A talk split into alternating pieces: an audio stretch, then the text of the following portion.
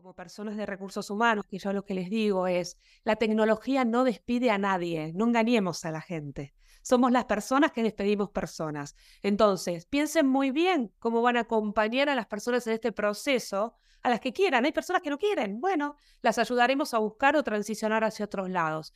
Pero a las que quieran transicionar, las tenemos que ayudar urgentemente y acompañarlas a hacer lo nuevo. Y eso tenemos que acompañar desde recursos humanos a eso. Y tenemos que hacerlo con la responsabilidad no solo nuestra, sino de acompañar a los líderes de las organizaciones en las que trabajamos a entender que esto es transformación.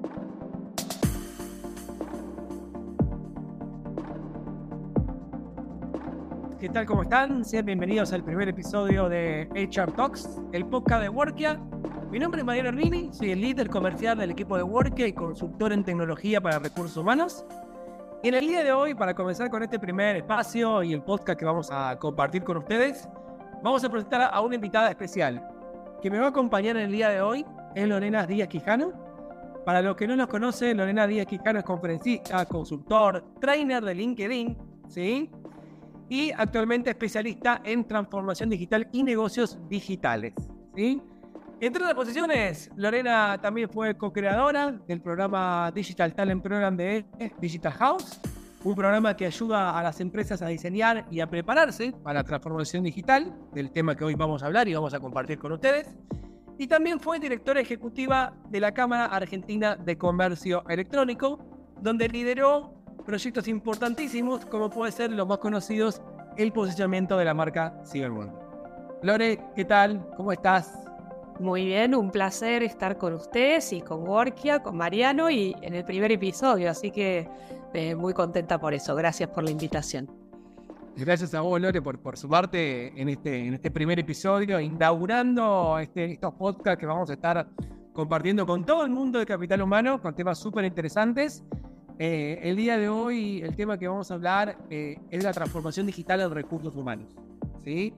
Puntualmente un espacio bien dinámico para que todos puedan conocer las temáticas, pero sobre todo nos interesa mucho escuchar de tu mirada y tu experiencia, Lore, ¿no? De, de la idea de empezar a trabajar y hablar sobre la transformación digital en el mundo de capital humano.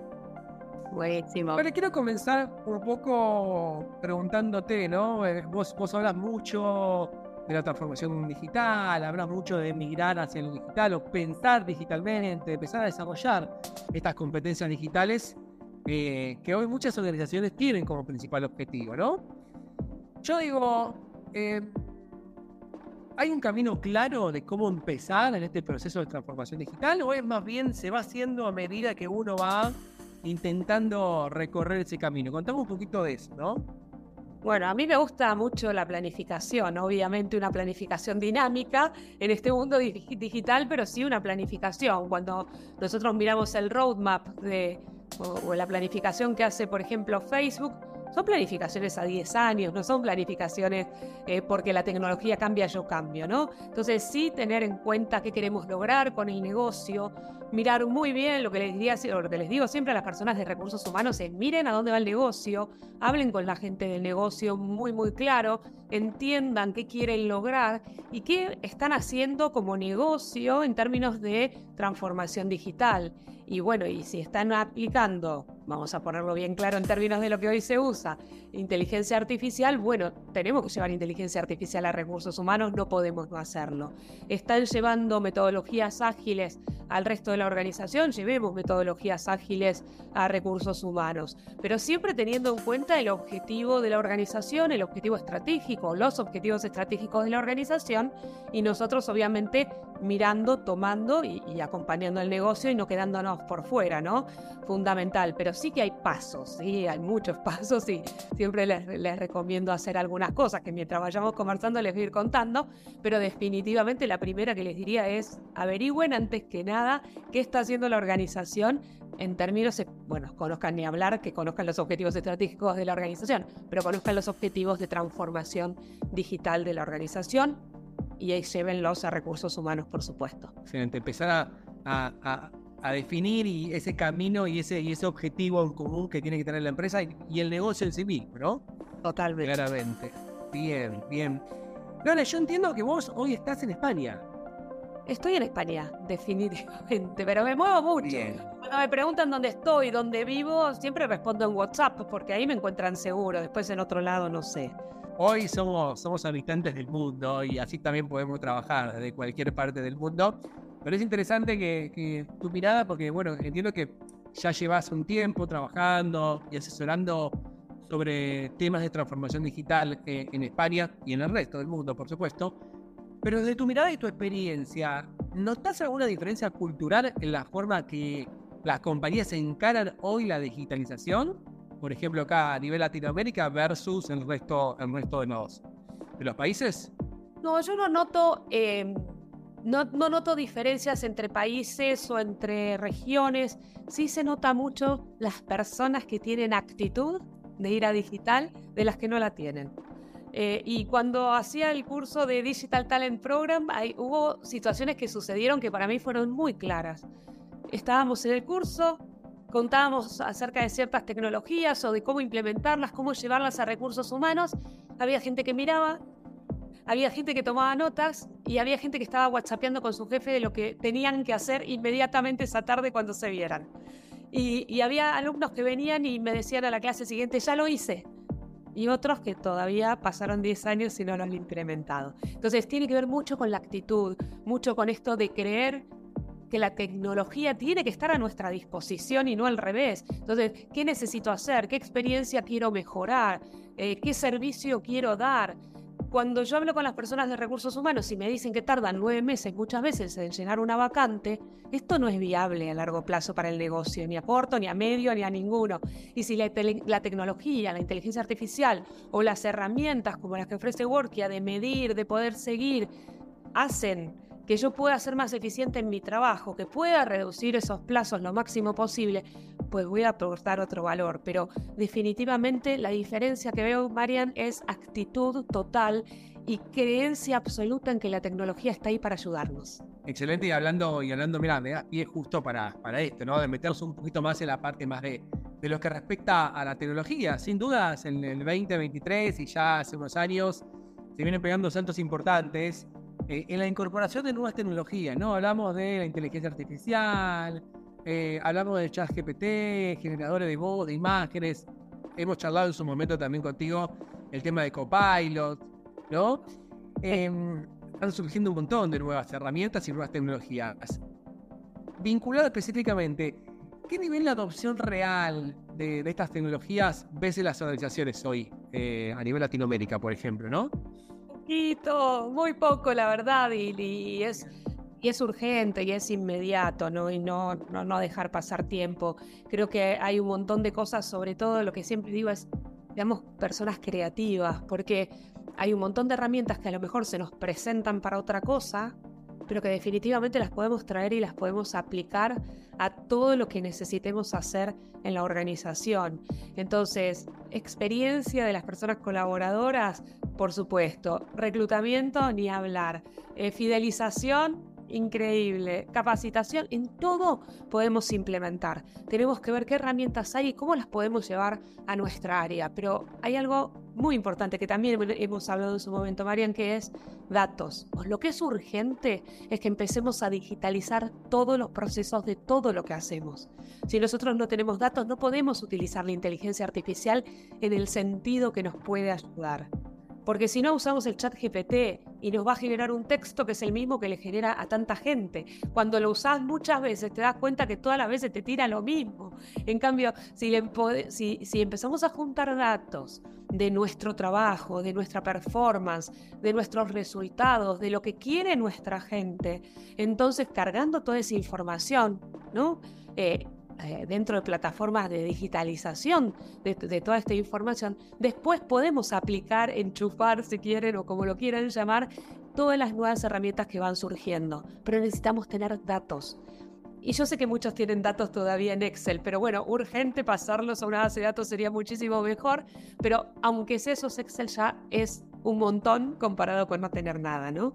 Eh, así que hay de todo, creo que está todo muy incipiente y creo que no lo están usando porque no tienen digitalizados los procesos. Muy pocas compañías tienen realmente digitalizado. Y no digo el, eh, lo, que es obvio, que a lo mejor es el, eh, no sé, payroll, eh, pero ¿Qué quiere tu gente? ¿Qué beneficios les gusta? ¿Qué los hace, ser más, qué los hace estar más orgullosos de la compañía? No tenemos idea. Entonces los planes de fidelización van en función, obviamente, de lo que le pagás, por supuesto, pero también del beneficio que buscan. ¿Con qué sueñan? ¿Tienen idea? La gente no tiene idea. Los líderes no tienen idea con qué sueñan las personas que trabajan con ellos. ¿Cómo las van a ayudar a desarrollarse si no saben con qué sueñan? ¿No? Y con qué aspiran. Y encima no lo tenemos digitalizado. Y la inteligencia artificial podría ayudar un montón, pero bueno, incipiente. Así que primero que nada, urgentísimo digitalizar. A ver, y esto por eso es hacer futurología, ¿no? O no tanto en base a tu experiencia. ¿Vos cuándo ves que el mercado latinoamericano ya va a tener eh, una base con un sustento mayor y ya hayan migrado a armar esa base de datos y ya puedan empezar realmente a utilizar como se debería utilizar todo lo que es la inteligencia artificial y, y, los diferentes tipos de, de, tecnología que existen. A ver, poder lo pueden hacer ya mismo. O sea, no saben cómo hacerlo, pidan ayuda, pero se puede hacer ya mismo. Normalmente lo que yo he visto, obviamente que los tiempos se aceleran, pero lo que he visto, yo trabajo en comercio electrónico desde el año 2000 el comercio electrónico no fue rentable hasta 2005, o sea, cinco años de inversión, y era chiquitito así. Y estamos 23 años después y el comercio electrónico para algunas industrias todavía es el 14%, pequeño. Esto lleva tiempo, no es inmediato en la mayoría de los casos porque nos cuesta mucho esta transformación. Pero poder se puede hacer ya y los beneficios los podemos disfrutar ya. Las compañías realmente que, están cambiando y que están migrando está medido por la Universidad de Stanford que están viendo por dos los resultados, estiman por tres al final de este año y quieren que les diga algo, les te cuento algo, Marian, que me pasó la semana pasada. Fui a Estados Unidos, no usé el pasaporte ¿Entendés lo que te digo? No, pasaporte. Entré a migraciones, lo miro al hombre, le doy el pasaporte y me hace, no, face recognition, reconocimiento facial, punto final. Y fui a tomar el avión y pasó lo mismo. No tuve que presentar ni boarding pass, ni documento. Me escanearon la cara, punto final. Es ya, no es me pasó la semana pasada. No me había pasado hasta ahora. Y eso que viajó mucho. Y fue fuerte.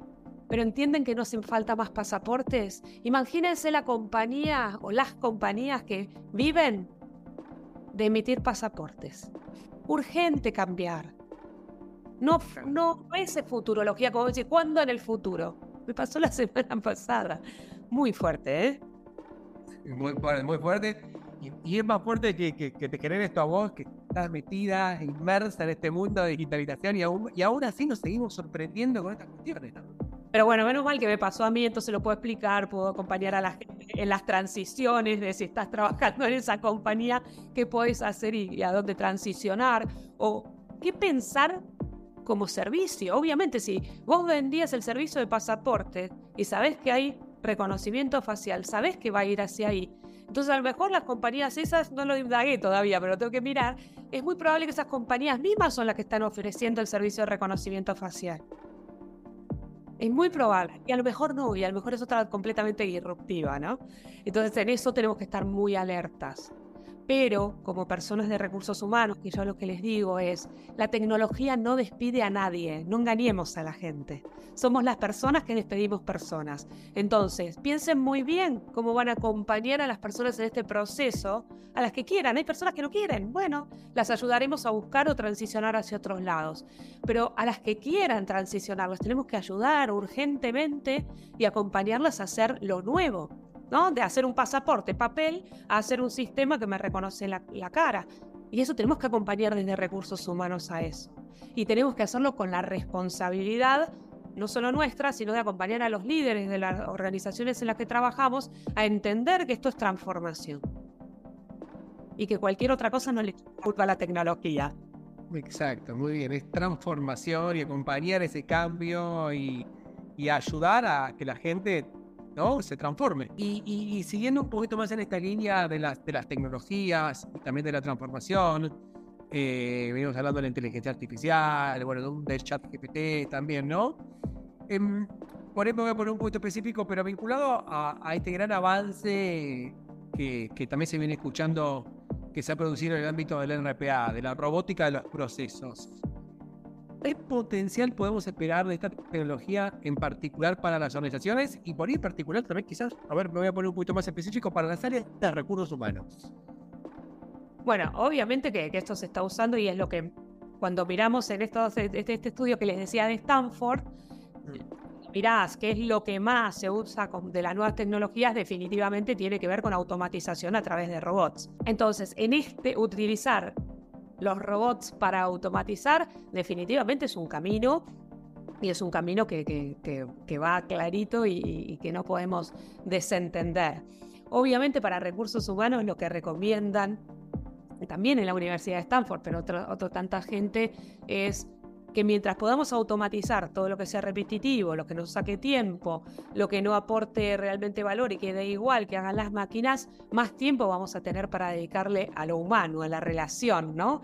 Y, y a los que esas relaciones le generan a las compañías, no la relación por la relación misma, porque sabemos que nos van a estar midiendo, bueno, el que obviamente tiene que tener este, eh, amistades, empatía y demás, por supuesto que eso tiene un valor enorme, pero la organización lo va a medir en términos de cuánto que yo le dedique más tiempo a la relación haga que las dos partes seamos más productivas, ¿no?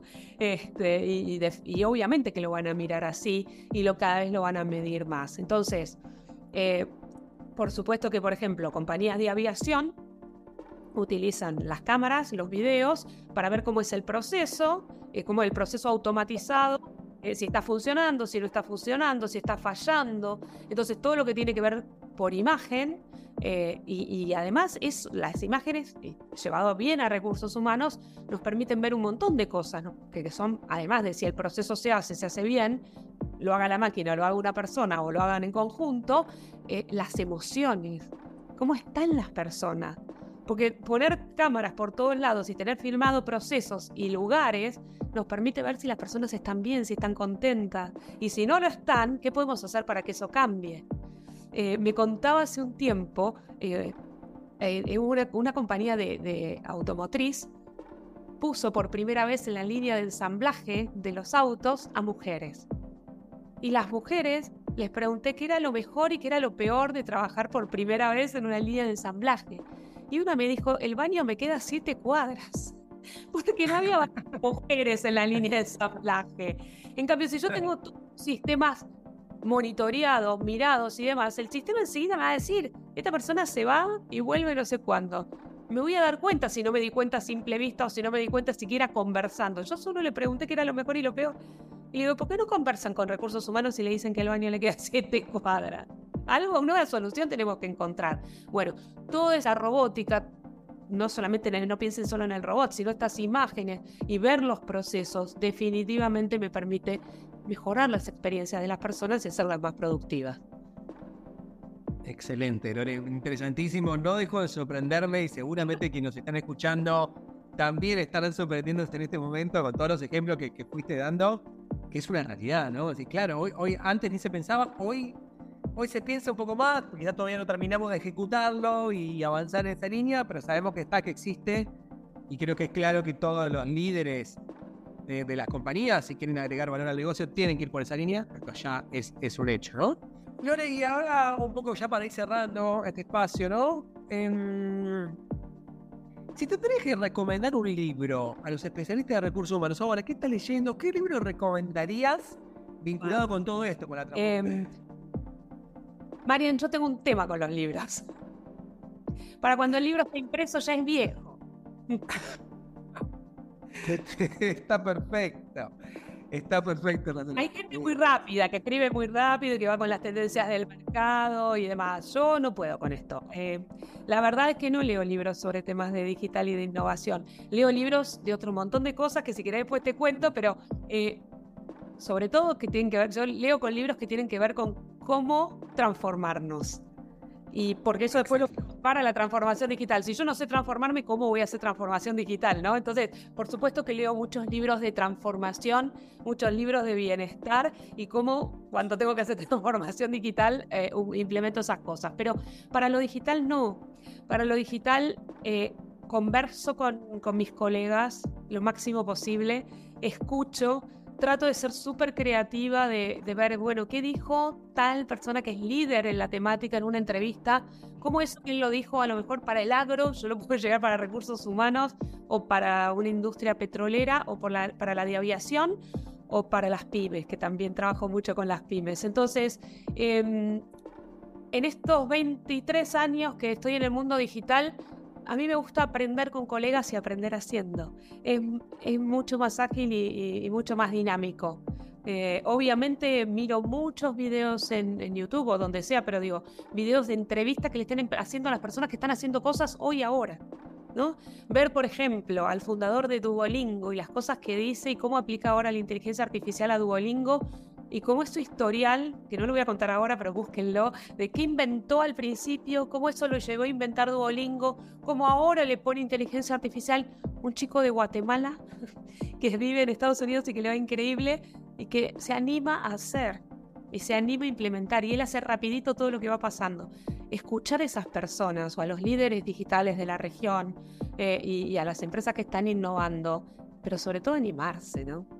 Pasé la tarde hace un rato este, hablando con dos colegas a ver cómo podíamos utilizar inteligencia artificial para recursos humanos y sumarle y poner con lo que hay, ¿no? Sumar con Workia, ¿qué le puedes poner? ¿Qué le puedes...?